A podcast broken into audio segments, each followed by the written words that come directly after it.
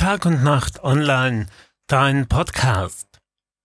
Fünf HTLs in Kärnten und sechs HTLs in Tirol erhalten von Infineon Austria und dem MCI in Innsbruck hochpräzise CO2-Sensor-Kits. Die Schülerteams bauen daraus CO2-Ampeln, die auf das Lüften hinweisen und damit das Infektionsrisiko senken können. Insgesamt 300 Klassenräume werden damit ausgestattet.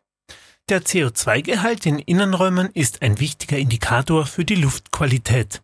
Gerade in der aktuellen Pandemie kann dieser Wert helfen, das Verbreiten von Viren einzudämmen und den Schulbetrieb aufrechtzuerhalten. Doch wann ist es Zeit für das Lüften? Infineon und das MCI stellen dazu kostenlose CO2-Sensorkits für elf technische Lehranstalten in Kärnten und Tirol bereit um mit modernster Technik auf das rechtzeitige Lüften im Klassenzimmer aufmerksam zu machen.